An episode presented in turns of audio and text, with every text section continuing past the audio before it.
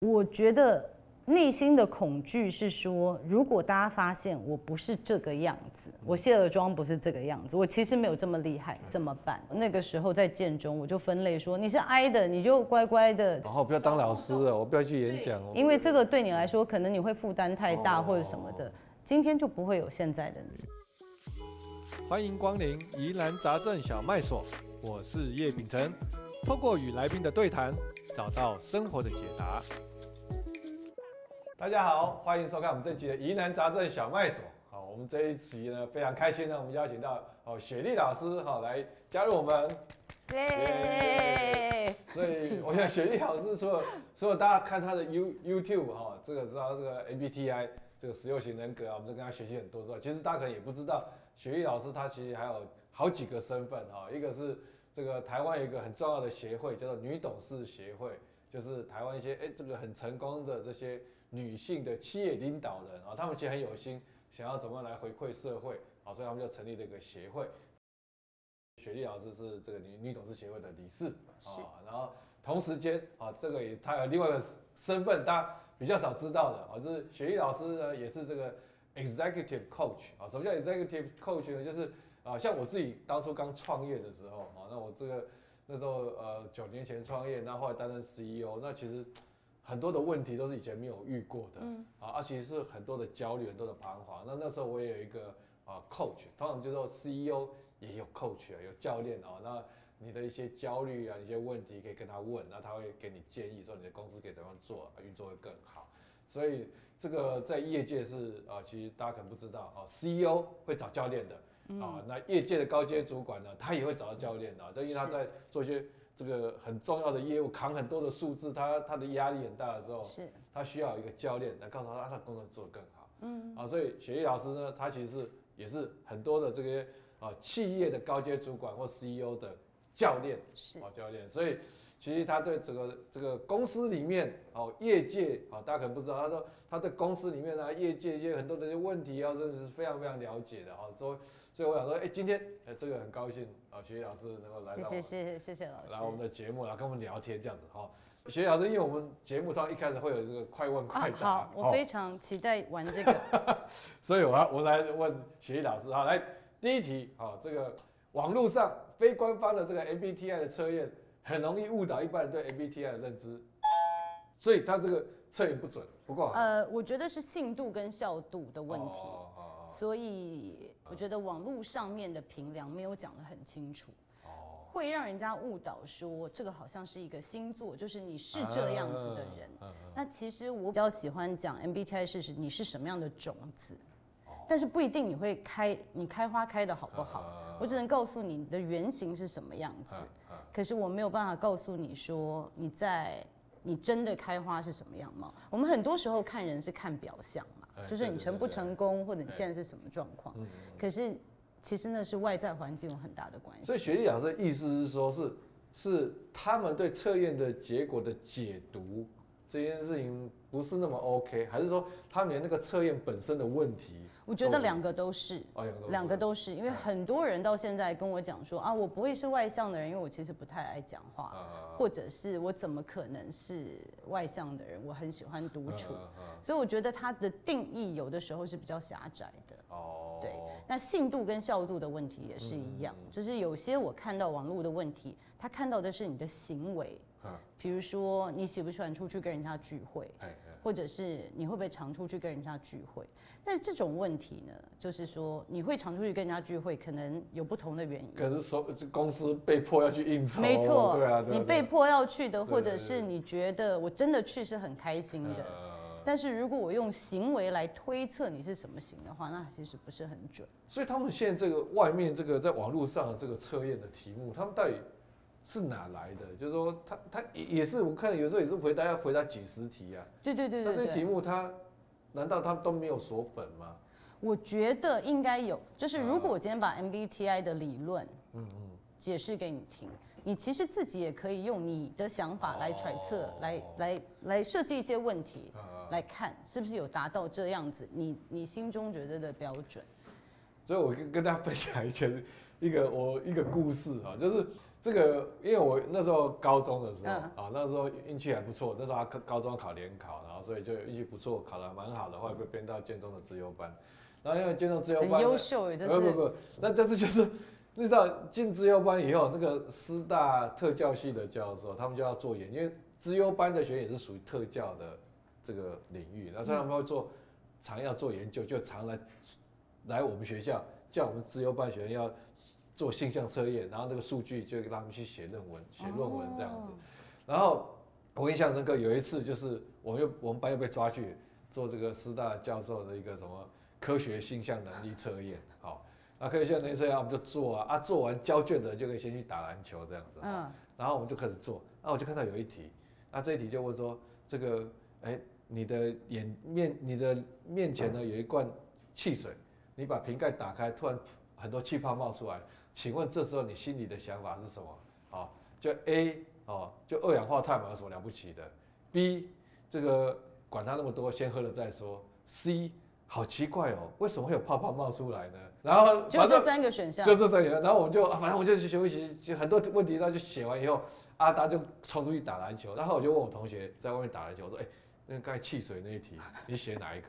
他说 C 啊，好奇怪，为什么会有泡泡冒出来？我说你念到建中，你不知道那个汽水的泡泡是二氧化碳吗？他说知道啊，可是是科学性向能力测验啊。他说不然，他就问我说不然我写什么？我说我也是 C，好奇怪，为什么要泡泡冒出来？但但他问这个问题，他背后他想要看的是什么？他想要看，就是因为科学性向能力测验嘛，所以我们就会猜他想要测验的是你有没有好奇心嘛。所以当我们看到气泡冒出来的时候，虽然我们心里面都知道是二氧化碳，但是我们就觉得哎。欸在这性向测验里面，科学性能力这要得高分，我们是应该表现出我们的好奇心。所以，老师你讲到一个非常重要的重点，就是你会想要猜他想要这个评量是怎么样来 judge 我，对不对？所以我希望别人看我是厉害的。我希望得高分，我觉得这个就是网络上面的评量，他没有特别解说的。为什么你需要一个受证的人在旁边解释给你听？因为我们一直会揣测说，什么样子的人好像是社会上面比较好的人，或者是我讲出去，人家听到这个类型人会说你很威。所以在做的时候，你就有可能有自证预言这个对对对对的的的现象发生了，对。所以这个这个我也不知道，然后年纪越大的时候，就越容易做这种测验的时候，就越容易就啊，你这一题就是想要问我什么意思？对啊。然后就就有时候然后会变得有点 bias，结果会就不知道会不会比较容易。会会。我、嗯、我觉得不管什么年纪都会 bias，因为你第一个就想说我做这个的目的是什么？嗯、如果公司叫我做这个，那我会猜他是喜欢什么样的人，哦、我怎么可能告诉他我真正的自己？内向的人。对，因为我觉得你会喜欢外向的人，对不对？所以，所以可能是自己做，就是无所求的，在做的时候可能会比较客观一点。就是先要理解 MBTI 它到底是评量什么，哦、它是一个很棒的工具，但是它不是万能的工具。哦、那你就要知道它到底可以带给你什么。然后再去做它，嗯，然后有正确的观念再去做，它才是会是正确的结果。了解。好，然后来第二题。好，啊，个性跟 MBTI 有关联吗？这个从 MBTI 可以看出一个人的个性，可以看到很抓的七八、嗯、七八成。我觉得我可以猜测到你的思考逻辑是什么样子，啊、透过 MBTI 我可以这样子揣测。啊啊、但是我也会讲说。就是你是什么样的种子，那我也可以透过这个来揣测说，你这个种子我算放在不同的土壤，你会长出什么样子。所以这个时候就是，嗯，会讲到说你可能的盲点是什么，那你有可能的性格是什么，但是这不一定百分之百准确，因为你从不同的家庭环境成长，你的种子一定长出来是不一样的嘛。哎，所以像这个有一个蛮有趣的事情，就是说像有。政治人物啊，嗯，像那个生辰八字是不随便人家知道的，啊，因为那生辰八字，因为有时有人就说那个紫微斗数蛮厉害的，啊，你如果你生辰八字让大家知道的时候，哎，你的生命在什么时候在低潮或高潮，哦，说什么时候是你这个气比较弱的时候，啊，大家都知道啊，说你这时候气比较弱，就趁这个时候弄你或干什么，所以有人生辰八字不随便跟大家知道的，嗯，那我不知道，就是从从你的角度，MBTI 自己是哪一种类型，让大家知道是好事还是？我觉得，我觉得要看。呃，我也学紫微斗数，我十八岁开始学紫微斗数。我自己觉得紫微斗数到了我我这个年纪就比较不准。你是说四五十岁以前，它都还算很准？我觉得，它多多少少可以告诉你，就是说，你如果了解你的性格，比如说紫微坐命，我好大喜功好了，那我有可能有什么优点？那我有可能有什么缺点？我觉得人生走到四五十岁，你就是失败过多次以后，你自己也会想说，我这个特质，我是不是有一些要调整的地方？比如说我很霸气，那小的时候人家可能觉得哦，这是一个领导人的特质，可是这么多年来，会不会因为这个霸气而吃过亏？你自己也会反思说。那做人要这样子嘛，你会调整你的价值观，所以自己的修正啊。我觉得自己的修正，我觉得你自己也会去想说，我是不是以前太怎么样了？那我是不是可以这样？或者是哎，以前这么害羞都不讲话，好像错失一些机会，我是不是培养我自己，训练我自己多发言啊？对。但是你的命盘没有改，可是你可以透过反思跟学习来改变你的行为。社会。改变你的结果，因为像紫薇这个这个是说操之在己的，我觉得我我非常认同你讲。那但是比如说，哎，你什么时候遇到小人？嗯啊，那这个事情不是我们能够操之在己的吗？对，就是外面的运势。啊，外面的运势那个可能就随着年纪，它可能还是有它的准确度。因为我因为我最近遇到之前遇到一件事情，然后有一个会紫微斗数朋友帮我算，他说，而且是他是一年前就算到。我发，我觉得说，哎，真的是有些外面的会遇到什么状况，好像我觉得，对。我我这个我可以讲到，没有没有讲到算命，我很爱我 我小时候没真的我是非常喜欢算命的人，就是所以我觉得我自己这几年来的大家知道吗？八字我不会，八字我学不会，但是紫微斗数我真的是学了一阵子。那我自己也看紫微斗数有六煞星跟六吉星嘛，我自己也看到了一个年纪之后。你就会觉得煞星不一定是煞星，吉星不一定是吉星了。就是当你碰到挫折，它真的是不好嘛？它可能是一个你转型的契机。那贵人真的好吗？你会需要有人帮你的时候，是不是就是状态不太好的时候，你才会需要贵人出现？你好的不得了的时候，为什么需要贵人？对，所以我觉得自己在看紫微斗数的诠释就会。有一些反思了。OK，对，这个这个雪莉讲到这个，刚好我最近我最近刚好写了一篇文章，在讲三只小猪的故事。啊，真的吗？对，然后因为最近大家就讲说，哦，什么这应该政治人物现在讲三只小猪的故事啊，我就讲到说，其实雪莉刚才讲说，哎，你有时候遇到贵人也不一定是好事，好啊，就是遇到煞气也不一定是坏事。好像，那我觉得，嗯。然后我就举个例子，就是说那个三只小猪里面那个猪老弟，对不对？哦，他这个猪老三。哇，他这个好像这个哦，房子盖得坚固，野狼吹不毁，然后又把野狼烫死，好像是赢家。对，其实我觉得他是输家。还要养两个哥哥，他养两个废物哥哥。我也是在想说，妈呀，我这么辛苦，对啊，就，让这两个废物哥哥情绪勒索，然后就一然后一辈子坐在那边，而且他又把天敌，把那两个废物哥哥天敌大野狼烫死了，这没有人可以处理这两个哥哥，所以你以为你是赢家？其实有些时候，另一个角度也是输家。我觉得是成功的定义，对不对？就是 mindset 啊，你觉得你是赢家，你就是赢家；你觉得你是输家，你就是输家了。对对，就是猪猪老弟之后一直催眠自己说我是赢家，我是赢家，才会继续照顾这两个废物哥哥。是是是是，我我我觉得对，这是一个不同的诠释，对不对？好，那第三个问题，就是说这个如果短时间之内上网写太多次 MBTI 的题目，这个测出来的准确度会不会受到影响？会这样，就为什么？为什么？就刚刚刚你说的嘛，就是我现在的情绪跟行为都不同。如果我觉得 MBTI 是来评量，就是说，哎，我的情绪、我的性格有没有改变？你的性格就是你呈现出来的情绪行为，会因为你周遭身边的人，你住在不同的城市都会改变。可是我说你的本质会不会变？比如说你的惯用手是右手。你会不会因为受到情伤或什么改手写字？不会，那就是右手。所以 MBTI 要评的是这个。所以你评一次就好了，你做一次评量就好了。因为你是右手写字，你可能一辈子都是右手，除非你手断了或者是什么的，对不对？那这个不太会改变。可是如果我觉得 MBTI 是看我现在的情绪跟跟人家的互动会怎么样，那会因为你的你的外在环境改变啊，哦，那一定会因为外在环境改变，所以你每次做都不一样。或者说那个题目你又遇到太多次，就可能就会就会多想了一下，多想了一下，可能就没有办法真的就是本能的反应，说你你原来看到这问题的反应是。对，而且我觉得也是自证预言，哦，就是。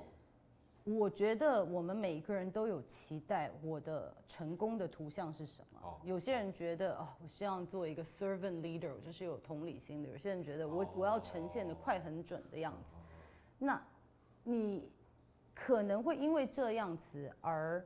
透过回答问题而完成你自己潜潜意识的梦想，就说，哎、欸，你看我做出来就是这样的类型的人，我就说我是这样类型的人。其实你不一定是，这是你的目标。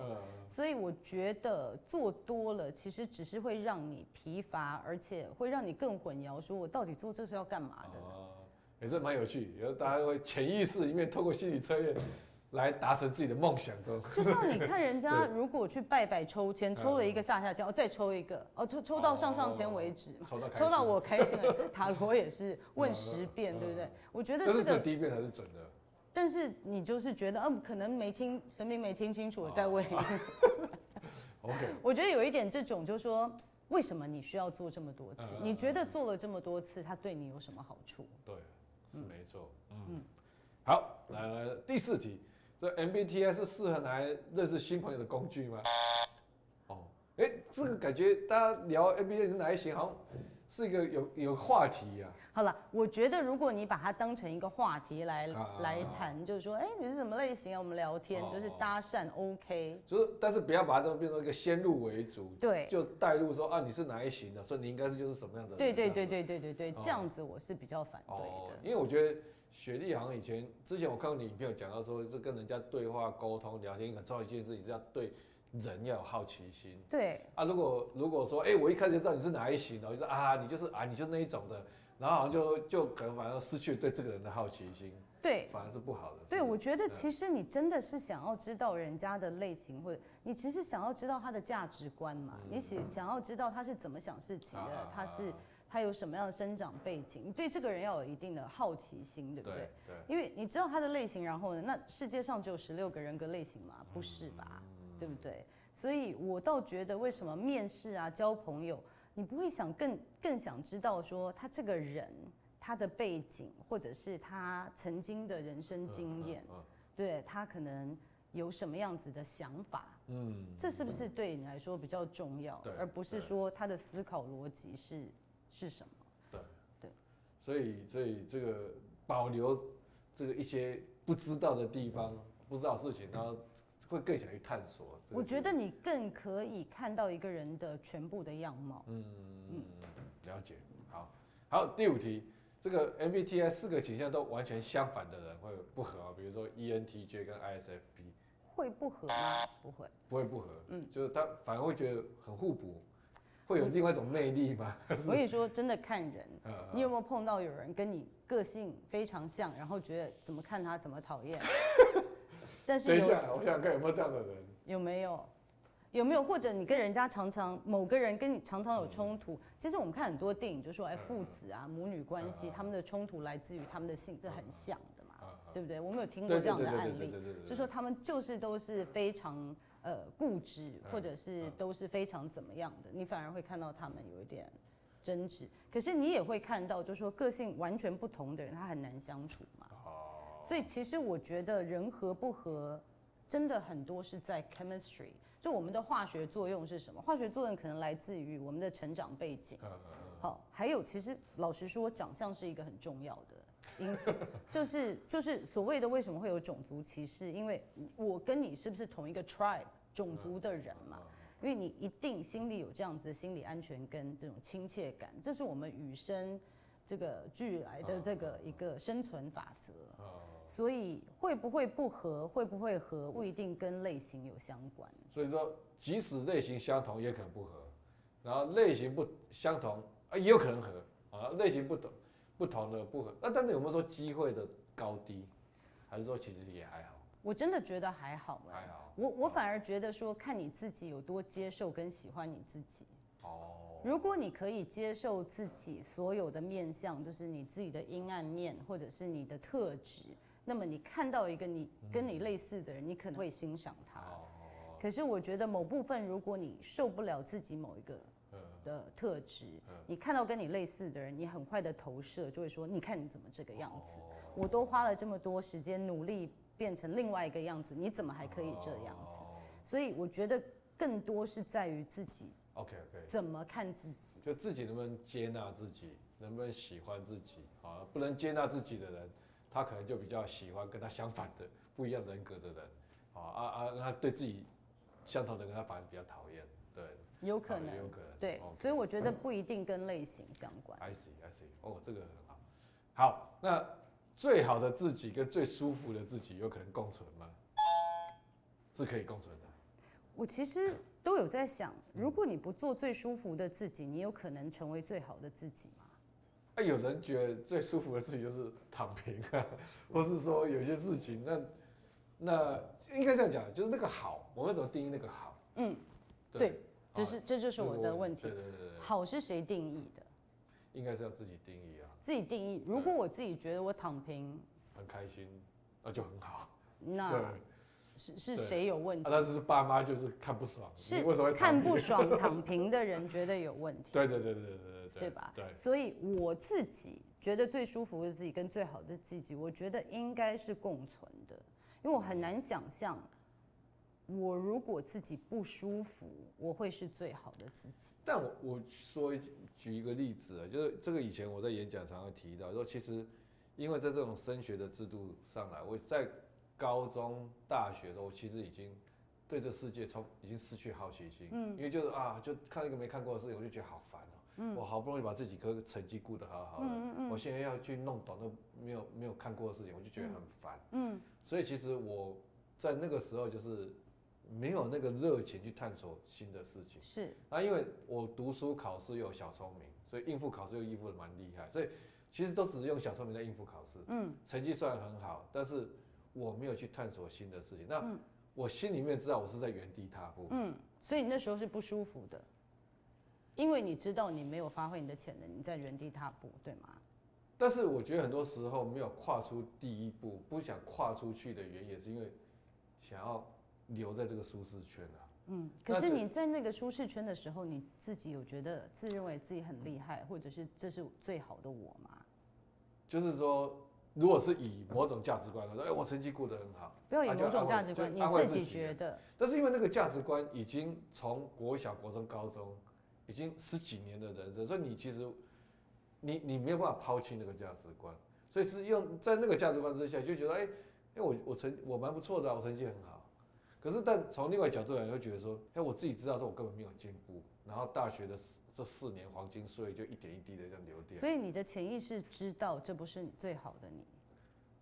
同意，潜意识知道这不是，但是又还蛮舒服的，可能不是最舒服的，但是就是我知道说那不是最好，但是我又因为那个舒服就没有跨出去啊，就就被我我这个其实我觉得我在大学现在也看到蛮多，还是也看到蛮多年轻人这样，就是说他知道说最好的自己应该是什么样子，但是他就。不想跨出那一步，嗯嗯，那就我不知道这个是不是某种程度好像就是他最舒他。我知道，我知道你的意思，因为我觉得在这里舒服的定位我们可能也不太一样。因为我觉得舒服的自己是我跟自己感觉很舒服，我没有觉得自己没有价值，我没有只觉得自己还需要做些什么。就是我蛮接受我自己的这种舒服，可是对，那你刚讲的，我觉得，但是你刚刚说的，我觉得比较是舒适，那个是心理安全感，说我是安全的，就是我不会受伤，但是我真的舒服吗？我隐隐约约，我同意，还是不太舒服，因为我觉得这个好像不是我应该的人生，或者我好像没有做最好的自己。所以我，我我觉得，如果以我的定义的话，它会是必须共存的。I see。它根本没有办法是分开的，除非你最好的自己是别人帮你定义。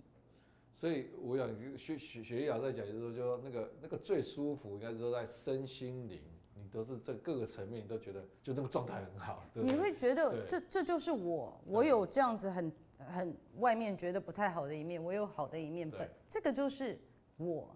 那我看别人，我也不会觉得哎，人家怎么怎么这样。我知道每个人都有他的缺点。那像我刚才大学讲，我刚才大学那时候自己会是说，哎，我没有跨出那个舒适圈，只是身身的身体可能觉得很舒适，但心里面其实很多的焦虑，就是说那个时间一直在流掉，然后我没有进步。所以以我大学那个状态来讲，就是我并没有真的身心灵嗯。都过得很好。对。啊，其实只是所以那个就不能定位成舒服。对，因为你其实现在回想，并没有舒服啊，你有焦虑啊，对呀，对呀，所以那是嗯。好，谢谢雪莉老师的开示，OK，好，好，我又快快来结束了哈，然后我就说，哎，其实可能还是有一些可能听这个我们的观众可能，啊，就算 MBTI，我觉得已经是很多人认识，但也还是有一些人可能不见得了解，所以说这个呃，雪莉老师要不要跟我们稍微介绍一下 MBTI 是什么？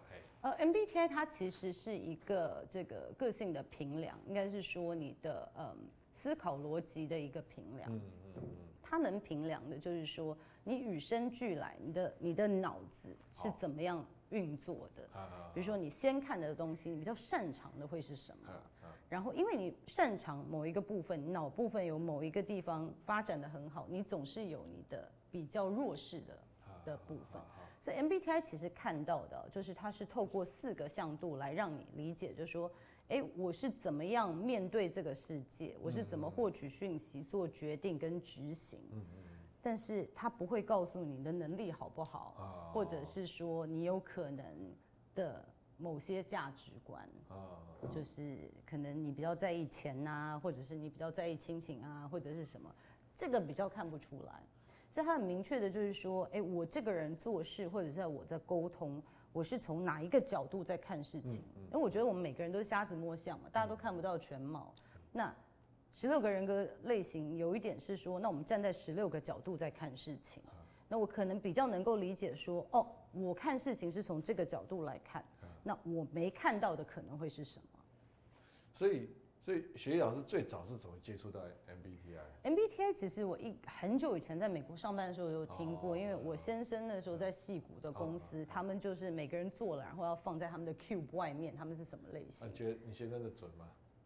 我觉得准，可是那时候我没有去研究那个类型是什么意思。但是我后来是真的呃回研究所的时候接触的，那时候回研究所学的是组织心理学嘛，那我们教授就跟我们讲说。你要做一个好的领导者，你一定要知道你自己的优势跟盲点，因为你的优势跟盲点就是组织的优势跟盲点，所以你一定要先认识你自己。然后我们做了哇一坨阿古三十个评量吧，那其中有三个我觉得真的是对我来说真的是就是有点敲醒我了。那 MBTI 是其中一个，就是它让我。应该说，它让我更多可以了解我的盲点是什么，因为我的优势，我们活到这个年纪，我们大概都知道。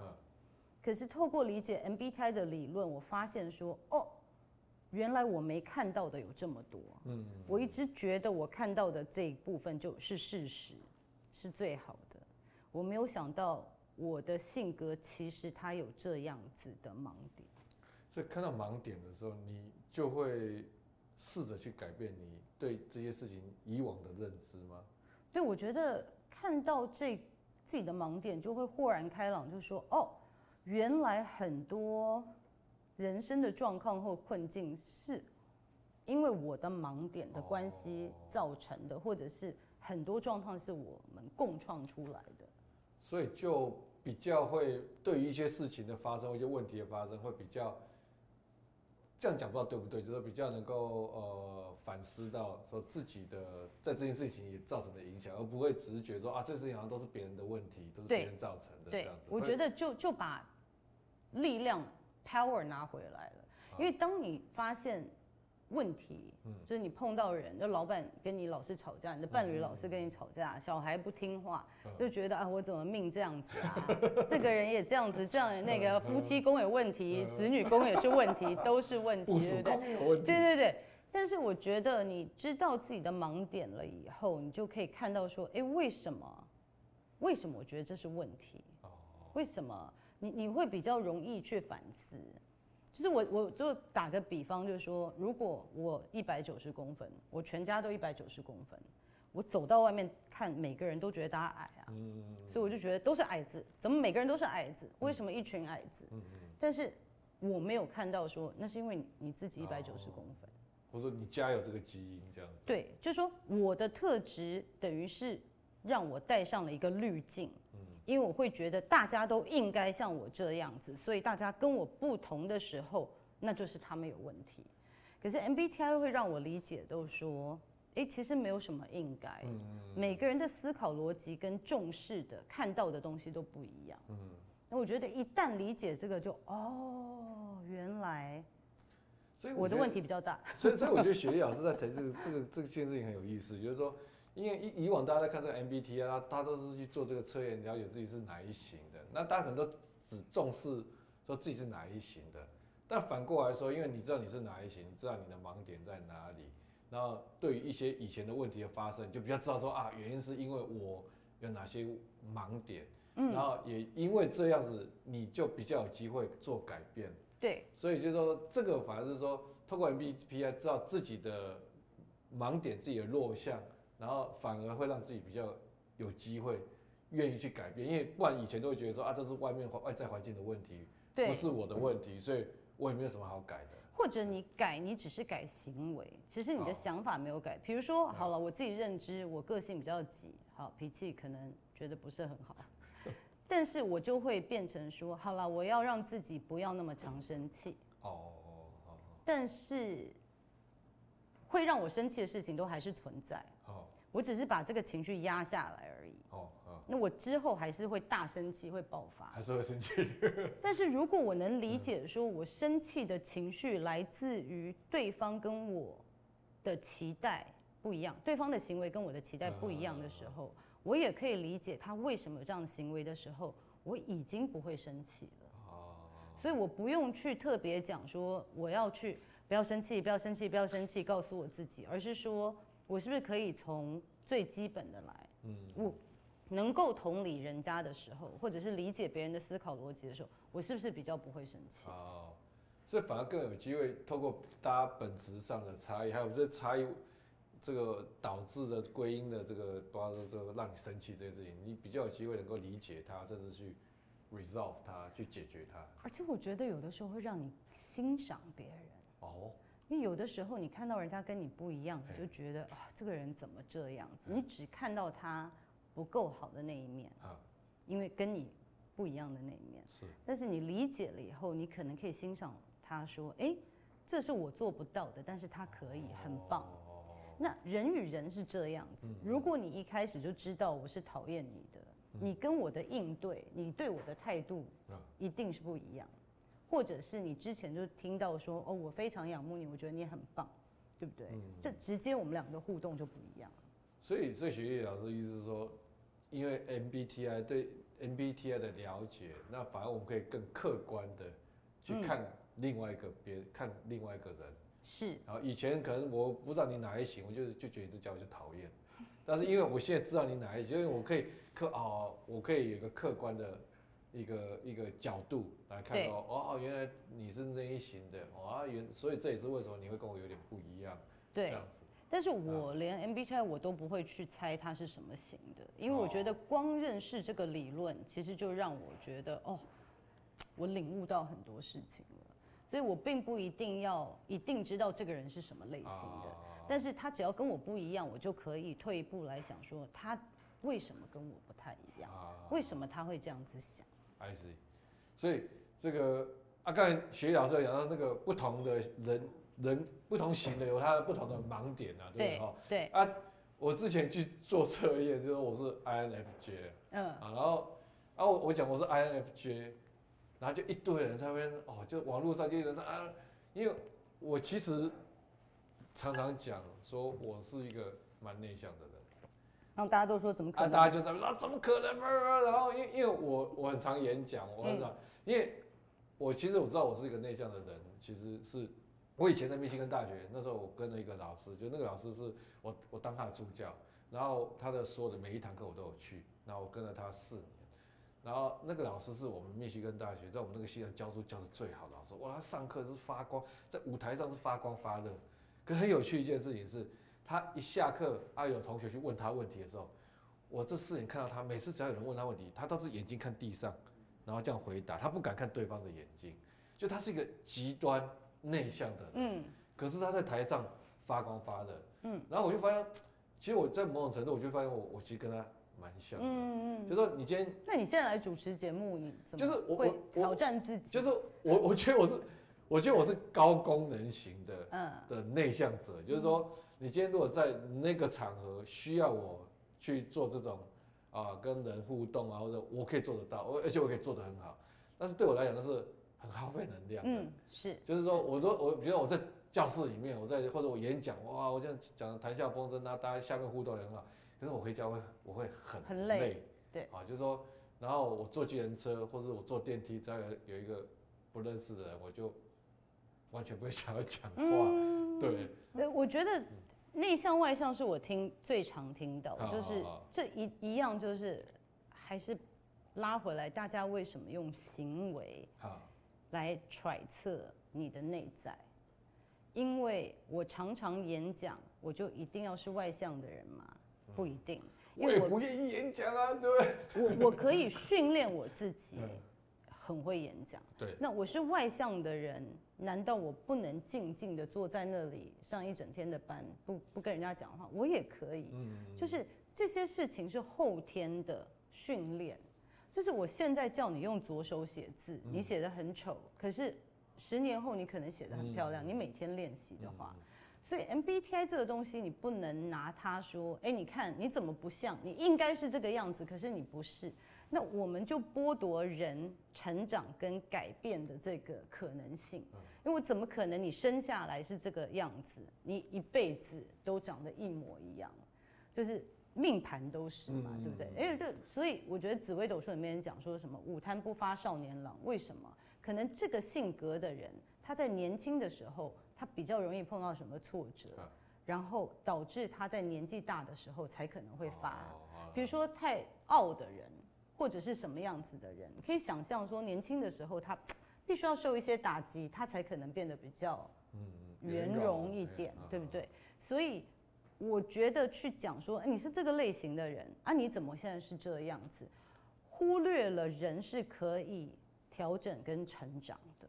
而且我觉得像雪莉老师刚才讲那个，我觉得确实是没有错，就是说，像哎，这个人常常去外面跟人家吃饭，他可能是被迫的啊。好像像我举个例子，就是说，哎，那个我因为创业，好，那我这在做这个教育科技公司，然后要到处去募资，嗯，对，那募资，你募不，你你，你觉得我我我其实并不见得，我其实心里面没有真的很喜欢做这件事情，但是你在做这件事情的时候，你就觉得说啊，公司有那么多员工要养，啊、嗯、啊，我们在做这个这个这个公司这件事情对台湾的小孩子多重要，嗯、所以会有这些。很多的这些责任跟压力，对，才 push 我们说不得去把这些事情做好。是，但是那些事情并不是我们打从心里面就很爱做，就是不是你很容易走入心流状态的，因为这不是你是你与生俱来很舒服的状态。可是你可以训练自己，你还是可以把它做得很好。所以这就是为什么我强烈的反对人家用 MBTI 去征才的意思。就是说，如果我只看了你这个类型，我看了网络的叙述，那我可能就说，哎，那 Benson 是不适合出去社交或不适合出去演讲的人，我们不要派他这个工作。事实上，你可以做得很好。那我怎么可以透过你的类型说啊？因为他是内向的人，我们不要，他不是，他不能做这个。了解。所以这个我觉得就是太小看了我们人的多元性。MBTI 只是让你理解，比如说你了解你的类型后，你就可能比较能够知道说，为什么我这么累。嗯，同样的另外一个人的类型，比如说是，比如说 ENTJ，嗯嗯，我可能做这么多次演讲，我消耗的能量没有你消耗的大。嗯嗯，那但是我们两个演讲的次数什么，我们都做得到，只是如果我知道我自己，就是说，Benson 你可以说，那我我需要安排更多独处的时间。我需要怎么样充电？我把自己这个排出来给我。可是不能因为这样子说，那我演讲比不过人家，不可以这样子讲，对不对？对，所以就是像这种我们这种 INFJ 的在外面演讲回去就很累，消耗太多能量，所以在家里没有太多话，这就是可以被原谅的。好，那是我 ENTJ，好，演讲很多，然后回去以后还不讲话，啊，就是不能原谅的，对不对？这样讲合理吗？我觉得要要看，我觉得要看一的人哦，他回去不能讲话的原因是不太一样的。哦，不一样。我觉得一的人他因为太知道，有的时候你太注意到大家的呃想法，或者是你太觉察到外在环境可能对你的期待。也许不是情感上面，而是事情上面，嗯，你都吸收进去，这个时候相对的累。哦，因为你不知道人家对你期待，哎，我根本不晓得。可是如果你一直想要满足外面人的期待的时候，因为你很你你都一直看得到听得到，那我觉得那个相对的也是累。所以一跟 I 它累的方式不一定一样。所以有的人就说：“哦，我怎么可能是一我其实很喜欢独处。I 的人也会需要互动，E 的人也会需要独处，就是我们要更广泛的了解。这个不是这不是黑跟白的。对，它其实是一个光谱上，你过度运用一个什么东西，好，你惯用手是右手，可是我叫你写了一万个字用右手，你手右手会累嘛，对不对？你也会想说啊，那现在试着用左手，是，就是你一定会自己想要平衡一下。I see。嗯，所以所以就像学一样，像像多像我们知道 INFJ 有什么的盲点要注意的。像 INFJ，如果你真的是，因为你不是跟我做的，啊、对不对、啊？OK。所以我不是百分之百确定。但是比如说像 INFJ，它的第一功能是呃呃 introverted intuition，就是内向直觉。第二功能是呃 extroverted feeling，就是外向情感。对不起，我一边念我一边在翻译。好，外向情感。那其实他比较擅长的就是说，在想未来的可能性。那未来的可能性，他想的是什么？可以为大家好的。Extroverted feeling，他在意的，如果是小团体，就是我自己的家人、我的朋友圈，更多的是社会人类的福祉，对不对？那哎，那第一个功能就是想到未来的可能性，有什么办法可以让大家过得更好？嗯。所以这会是 INFJ，就是比较可以走入心流状况的一个一个可以做的事情，或者是他有这样子的想法，这是与生俱来，好像会往这方面想。所以 Benson，你刚刚讲，如果是这样，就算你再怎么讨厌去外面演讲，可是你想到演讲是可以满足你的这个对自己的期许的时候，你还是会去做这件事情，对不对？就就不会那么勉强。那他的盲点呢，就是 N I，就是 introverted intuition，他的盲点是 extroverted sensing，extroverted sensing 就是外向实感，他的盲点可能是当下发生的事情，嗯，就是非常活在现在，就是比较是接地气，因为他的第一个功能是想到未来的可能性，有什么可能性，可是没有发现说，哎，现在已经是什么状况。就是他的盲点可能是说，哎，我们公司以后有什么样的什么样的发展？太好好高骛远。对，可可能你的的 partner 或有人就把你拉下来说，好，那个都是好的 idea，但是我们现在有什么事情要解决？嗯、这个可能是 INFJ 比较比较需要注意的盲点。确实，我们公司刚开始的时候，我就觉得哇，我帮台湾学做什么事情，做什么事情，但是营收都。就没有营收都还没有起来，就是第一个不会想到说那薪水哪里来，第一个想到哦我的我的愿景对不对？对，所以但后来就是经过一些辛苦的过程，也是会慢慢建立这方面的 sense。嗯，所以这个其实所以是可以培养，是可以培养，是可以培养的嘛。就是经过一两次的好像不顺利或者什么，你就会提醒说哦我有这样的盲点，但是这个盲点是就是要提醒，嗯，一直要提醒自己。对对。就是很容易很嗨，就啊 什么事情，对对对，对。所以所以雪莉有提到说，刚才雪莉一直提到说，就是我们不要把 MBTI 拿来分类别人嘛，嗯、啊，那那那这个就是说，但是我觉得 MBTI 我会做这 MBTI 也是因为，因为我办这个实营教育无界塾啊，然后那这个我们里面的老师就说想要知道彼此伙伴大概是什么，所以他他就叫我去做，我才去去做这样，就是说。那我那你觉得做完有协助大家互相了解更多吗？我觉得好像他们做完要当彼此比较能够同理，嗯，对方这样子，嗯，哎，那我就就像你刚才提到说，这个为什么他刚好这几感觉好像是这几年就变得比较，嗯嗯，popular，嗯，有没有什么原因？我自己觉得韩国这个 K-pop 的影响很大啦。哦，就是好像韩国因为现在吹韩流嘛，那很多偶像现在变成都会谈说我是什么型，那哪个偶像是什么型？我就说还有还有人的。就说，哎、欸，我家小孩一天做个五六次，因为他他他要做出来的结果是跟他喜欢的偶像是同一个类型，哦、他才开心嘛。所以我觉得他可能就是有这样的风潮。可是我觉得我们人一直在不同的用不同方式想要多理解我们自己，就是因为我们自己其实有的时候是蛮失控的。比如说我有的人就是喝了酒就一直哭，他他也不是能够控制住，或者是说我也想要不要常发脾气，或者是说。我可能有一些行为，哦，我我明明要减肥，可是我晚上就是管不住自己，就去吃冰淇淋。就说每个人都想要更理解自己，那我也觉得现在这个时代，尤其是年轻人，因为很多人设就是他们都是透过社交媒体来交往，那社交媒体你就可以呈现你最好的那一面。那我觉得内心的恐惧是说，如果大家发现我不是这个样子。我卸了妆不是这个样子，我其实没有这么厉害，怎么办？那我我猜 MBTI 或者是未来也有可能是其他的，就是很快的可以让希望别人可以同理我，可以合理化我的一些行为。哦，我就我我我就有听过老板说，哎，这就是我的行，所以呢。你知道我我就是这样子，所以我脾气坏，就是寄给全公司的人看，说这个是我的型哦，你们就知道要这样子跟我讲话。这可以卸责就对。对对对，有一点合理化，就是说，哎，我就是这样子的人，我我我请大家体谅接受我，对，因为我觉得我们人就是希望被理解、被接受、被欣赏。我觉得这个很有创意，就有这一招，就是我就是哪一型的，然后所以我以后生气。都是我也不愿意啊，但是我就这一型。对对对，好像不是我我控制内，反正就是我的使用说明书，大家大家就是要接受我就对。这一招很厉害哎。我我，但是不不鼓励。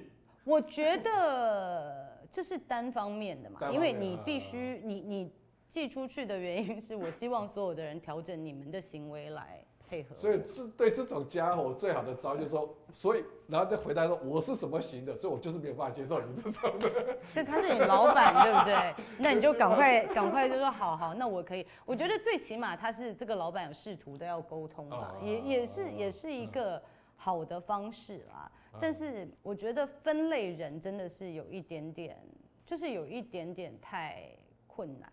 就是分类人，我觉得雪莉老师一直强调，就是分类人就是忽视了人是有可能改变的这个可能性，通过努力的改变。他本质是什么样的人？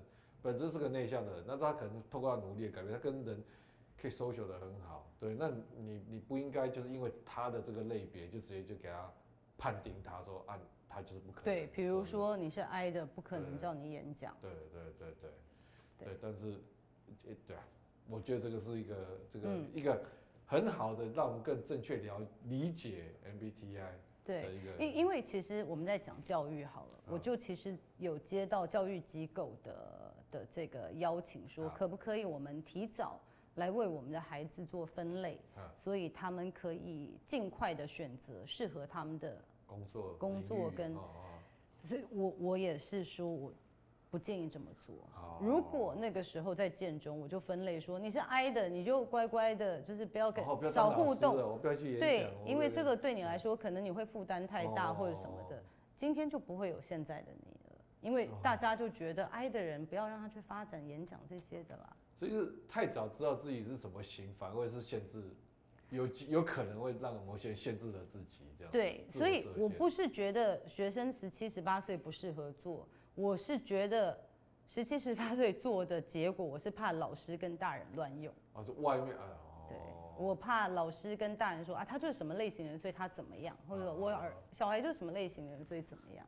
我我担心的是别人怎么用这个。所以所以所以所以像雪莉啊，所以刚才跟雪莉在聊的时候，我说，哎，他八字不要让他知道，他自己 MBTI 不要让身边有利害关系的人知道，可能也不是坏事的，因为这些人知道我的 MBTI，他可能就会乱用。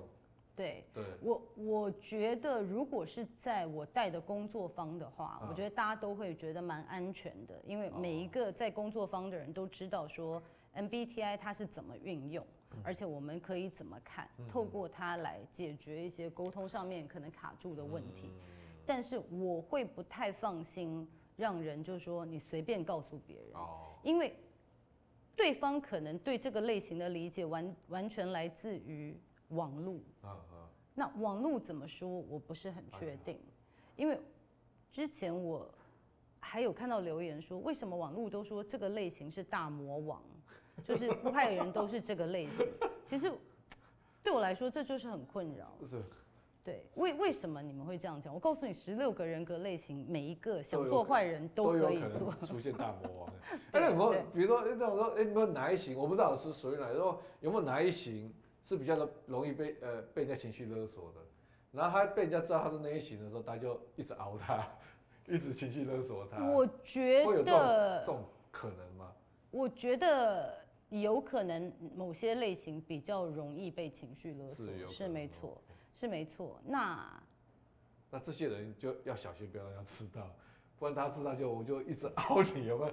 哦，这家我最怕情绪勒索。但是但是我告诉你，好笑的是，嗯，如果这些容易被情绪勒索的人，你不用知道他的类型，你也知道他是可以被情绪勒索的。我相信你不要知道他的 MBTI，你就知道这个人容易被勒索。确实确实没错，这个所以所以。不是告不告诉别人的问题，我觉得是其实我们大家有点忽略了自己的观察力。其实你可以观察到很多每个人的特征是不一样的。所以在学历的角度，我就觉得说，像公司如果想要了解员工的 MBTI 这件事情，是最好是在他公司的主管也对这 MBTI 有一个正确的了解。比如说像你有去帮帮做工作对的情况之下，那再去。了解这个 MBTI 啊，如果说对 MBTI 没有一个正确的了解的话，那他拿到这个资讯反而是是危险的。对，而且我觉得员工自己会担心说，你拿这个资讯，你要你你你是我不晓得你对什么评价。有些人觉得，哦，我觉得 INFJ 好棒，我听说什么很多圣人都是 INFJ。有的人觉得 INFJ 的人就怎么样怎么样，太内向不适合什么的。那你不知道人家怎么想的时候，其实有一点不安全感。嗯。就是我不知道你拿这个要怎么用，而且我不知道你会不会觉得哪一个类型的人就是特别有能力。因为现在大家这个这这个，我想过去这十年来，大家都非常重视所谓的大数据。对。啊，我觉得也有可能有些企业他想要做的，就是说我先收集我今年这些新进员工嘛，他十六型人格嘛，然后就反正就从现在就开始收收集，然后经过个十年二十年累积之后，再看这十六型的人格在不同类别的工作。他们的绩效表现怎么样？嗯、那他们可能就会觉得说，他们可以用这样子的方式来啊、呃，可能判定说哪一类的工作比较适合哪样的特质的人来做。是是。但是这样子，你觉得这个是一个好的方式吗？我觉得我我是蛮我我蛮赞成大数据这件事情，可是我、嗯、我还是拉回来，就是说，但是这个数据要准确。嗯，就是我一开始进去，如果我不确定你是要怎么用的时候，我都不确定这些员工会照他真正的打。同意同意同意，就是。所以这个是真的大数据吗？我觉得有有可能会变成集体错觉。他可能是有个被污染过的数据。对，就像刚才这个呃，刚才刚才雪莉老师讲说，他如果去应征业务员的工作，然后公司叫他做这个测验，他觉得哎，业务员，那公司应该希望我也是个外向的人。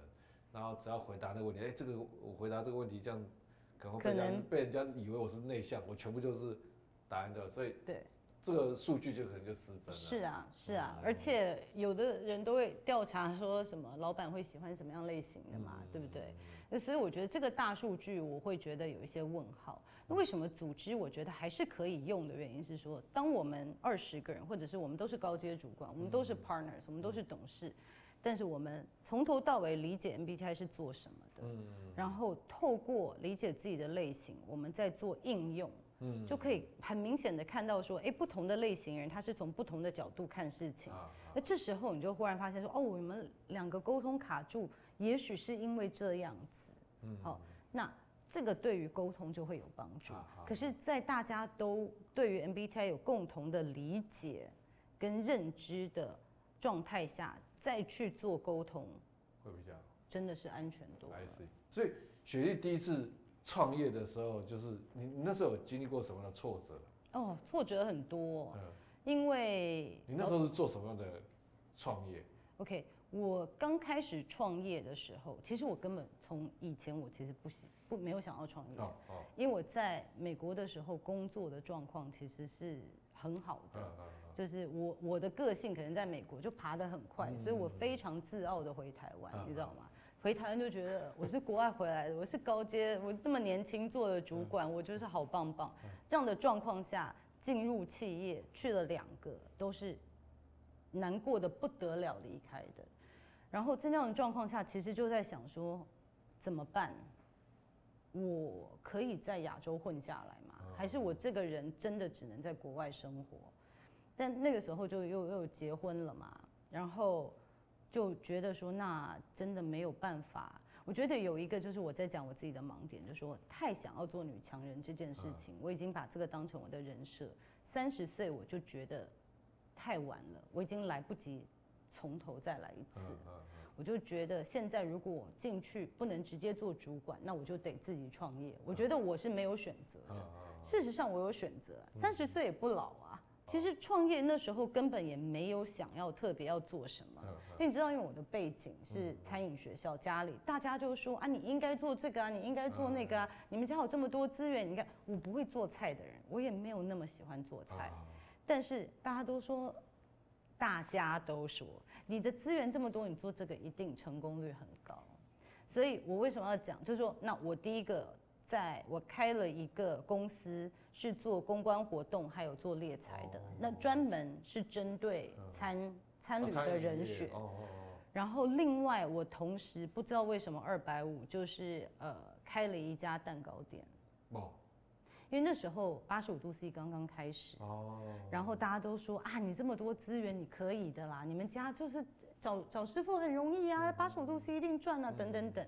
所以这个就是我第一次人生的大失败，就是做了我其实没有那么想做，只是为了符合我的人设的一些选选择。所以看起来别人的就是别人的七嘴八舌，其实也是一个。我我太需要别人给我肯定，或者是我太需要别人觉得我是女强人。啊，所以你后来这几个事业遇到的挫折，主要都是来自于。主要是来自于我觉得没有办法 scale up。哦。OK，呃，公司的部分没有办法 scale up，呃，没有办法达到我自己的想象。OK。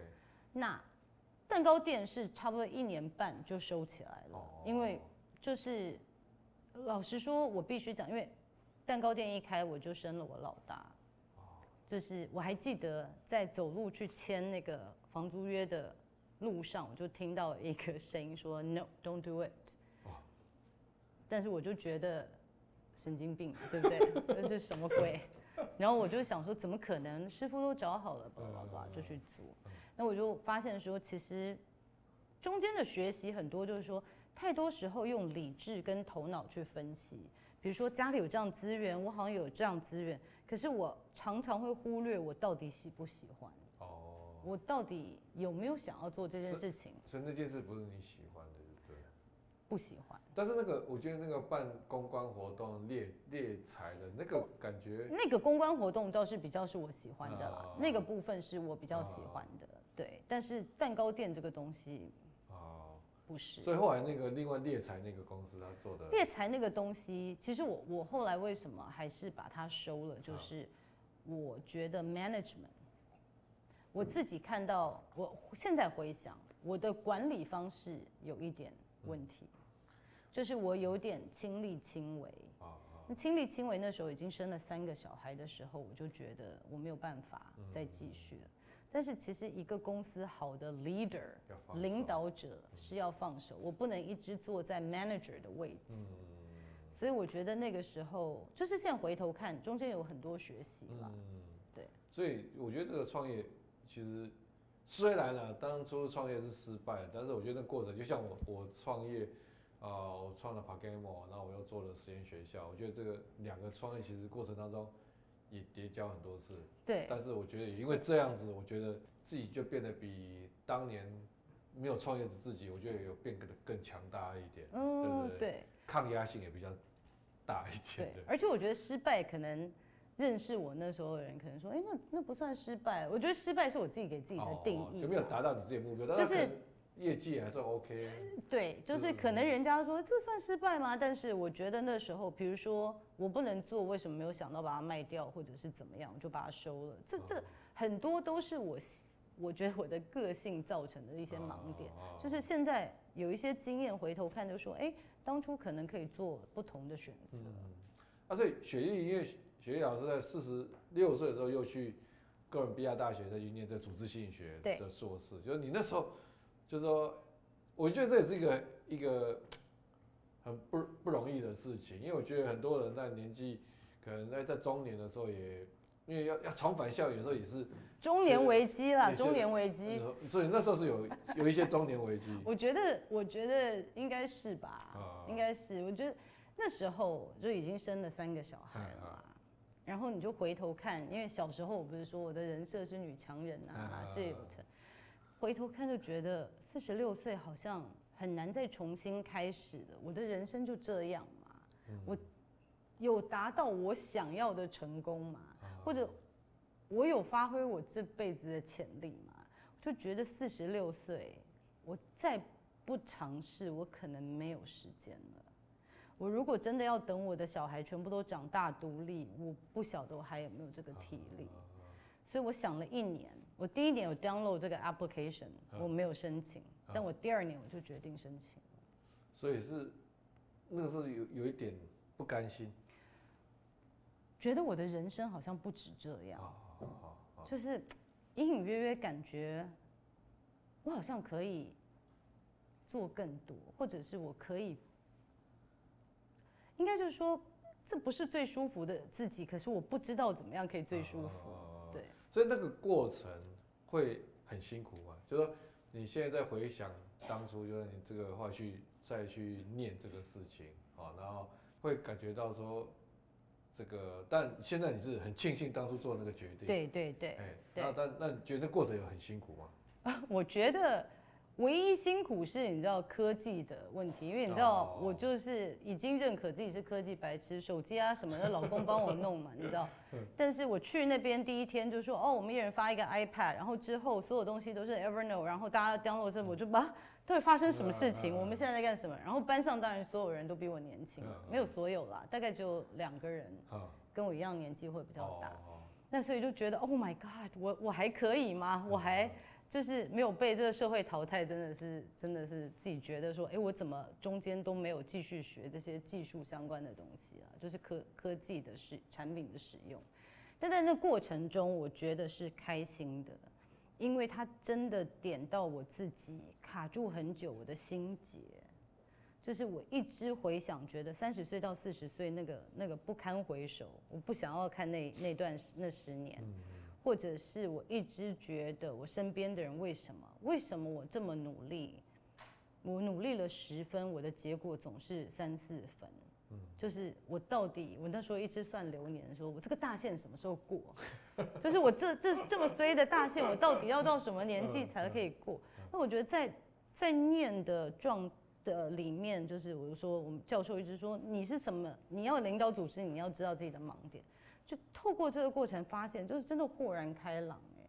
所以去那边，我觉得学到的更多是啊，原来我没有。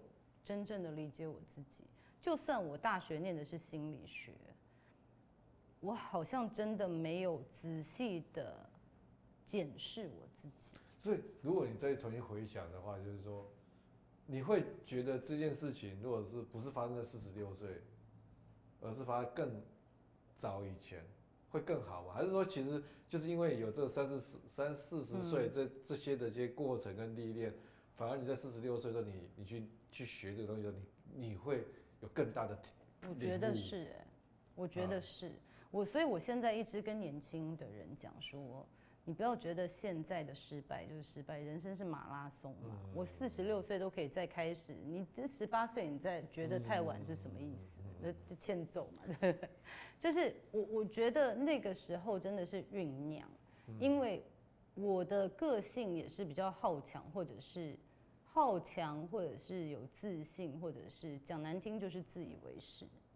所以我觉得，如果我没有一直不断的受到这种冲击跟打击，就是说我没有达到我的目标，我没有达到我的目标，我没有达到我的目标够多次，我觉得我很难虚心的去检视跟接受。所以那个其实也是一直在蓄积能量。我觉得是，所以我现在回想会感谢说，所以为什么说吉星跟煞星？如果那时候没有这么多煞星。我就是过得很顺的话，现在的我会是什么样子？应该不是现在这个样子。啊，我想大家很多人，包括我认识雪莉老师，是因为雪莉老师开设的频道。嗯，因为我那时候在我脸书上面写说啊，我去测了，我说我说 INFJ，啊，我说不要再不相信我是内向的人，然后就有人在马上下面贴这个一个 YouTube 的影片，说叫我去看 INFJ 啊，我看到你是就是因为那样子，那，是哦，是这个，哎呀，哦，我不知道，之前在。几个月前还是去年的事情，反正就是这样子，我才知道哦，那因为这个雪莉老师在在讲 MBTI 这样子，就是说，那我想雪莉老师，你开这个频道，当初你开这个频道的目的是什么？开这个频道其实是我的助理叫我开的嘛，因为那时候疫情，然后我这次又重新再开始创业。然后但是疫情来了就，就就很难出去。那他就觉得我一天到晚在跟他讲人生的道理，就可能觉得有点烦。我帮你录下来，剪接一下。他就说他自己他去学剪接，那我们就开始录了。哦，所以是你的助理去 push 你。对对对对对，因为我那时候你知道还是有一些这种迷思，就是说这么哪有那么老的人做 YouTuber 嘛，就是会有这样的想法。而且你知道我以前在学校。学生说他们第一志愿大部分都 YouTuber，我就很火，你知道吗？我就说小孩子怎么每个人都要做 YouTuber，哪有这么多 YouTuber？你们给我好好的，不不。结果现在都打说，哎，老师你自己去做 YouTuber。但是我我我我从一个角度来讲，我觉得中年的人士去当 YouTube 做 YouTuber，好，这不是在为自己讲话，但我觉得他也蛮好的，就是说我们多了比较多的历练嘛。嗯，因为其实我说实话，我觉得看到，因为之前在接触也有接触过一些年轻的 YouTuber，然后我觉得他们其实一开始，因为他们也都很有趣、很有梗、很有想法，但是到后来，其实大家每个人压力都很大。嗯，因为说实在，包括我自己也是，就是我之前以前到处去演讲，我其实发现那个被自己被掏空的速度很快，因为你。忙着演讲，忙着产制这些内容，你其实没有太多时间可以再吸收更多新的事情。是，但是你一直输出，你一直输出，然后你就会被掏空。然后你一旦被掏空的时候，你就开始会有焦虑，说啊，那哎哎、那那那那我下一下一个礼拜我要讲什么？但是我们老的人就不会有这样的焦虑。太多故事了，就是这辈子遇到太多的人，随便一个一个失败都可以。都可以讲好多集，对对对。没有，我觉得 YouTube 对我来说真的是一个非常棒的挑战，是因为我觉得总是有一些潜意识偏见是你自己不晓得的。譬如说，我觉得 YouTube 就应该年轻的人来经营，或者是因为经营了这个，我就跨出去说，哎，其实很多时候你没有真正认识一个人，或者是认识一个产业，你马上给人家贴标签，其实是很不公平的。不只对那个人不公平，其实你自己就是少了一些学习的的这个契机。所以开了 YouTube 以后，其实我后来很喜欢的原因是，我觉得去研究所是我人生中一个很大的转变。那我自己也会担心说，哇，那时候就觉得豁然开朗，学了这么多东西，我会不会慢慢就忘了它？就像我们去那种印度或者是什么打坐的哦，回来都是吃的很干净，就之后还不是又开始，所以我就觉得说，哎，YouTube 也是一个我跟大家共学的一个地方，嗯，所以这是第一个。第二个，我觉得就是多了解不同的生态，就是我们不要做的那种老人就说啊，这都是年轻人做的，就是真的了解以后就发现，哎，可能跟自己想象的不太一样。那反正后来也是因为这样就喜欢 BTS，我以前觉得这是年轻人喜欢的团体，怎么会有人？年纪大也喜欢，就是我觉得跳出这一步就发现，哎，真的人不要给自己设限一些框架。对。所以那雪莉老师这个频道，因为这个订阅的也蛮多的哦。那你这个互动过程当中有没有观察到，现在呃比较常出现在现在大家身上比较常出现的一些问题？我觉得很多人的痛苦来自于没有被了解。没有被理解，我觉得好多人留言就是说，终于有人理解我了，终于有人就是爸爸妈妈都不理解，身边人不理解，所以我觉得我看到一个就是没有被理解的那种空虚无助跟找不到自己的价值，是最常看到。然后第二个是沟通上面的问题，就是我怎么跟这个人类型的人沟通？你怎么教了我的沟通术？我讲完以后他也不听我的。就是变成是说服了，他没有要真的沟通。我觉得这是我两个看留言看到最大的问题。I see，完全赞同。这样。所以我想今天非常谢谢雪莉老师，好，跟我们聊了很多。好，我觉得今天从啊 MBTI 怎么正确看待 MBTI 哈，不要把它当做就是单纯一个一个分类，然后就开始按照这个一个先入为主的的观念去去去去去对待人家哈。啊，怎么样的通过 MBTI 可以看到自己的盲点，是，然后我觉得这是一个对我们来讲非常重要的学习，嗯，然后我想说，也希望大家哈对 MBTI 有更正确的认识，是，然后善用 MBTI，好，那我们今天非常谢谢雪莉老师，谢谢粉丝，谢谢大家。今天的疑难杂症小麦所就到这边打烊啦，欢迎追踪我们的社群知识迷航，敲完你想听到的主题，疑难杂症小麦所，我们下集再见。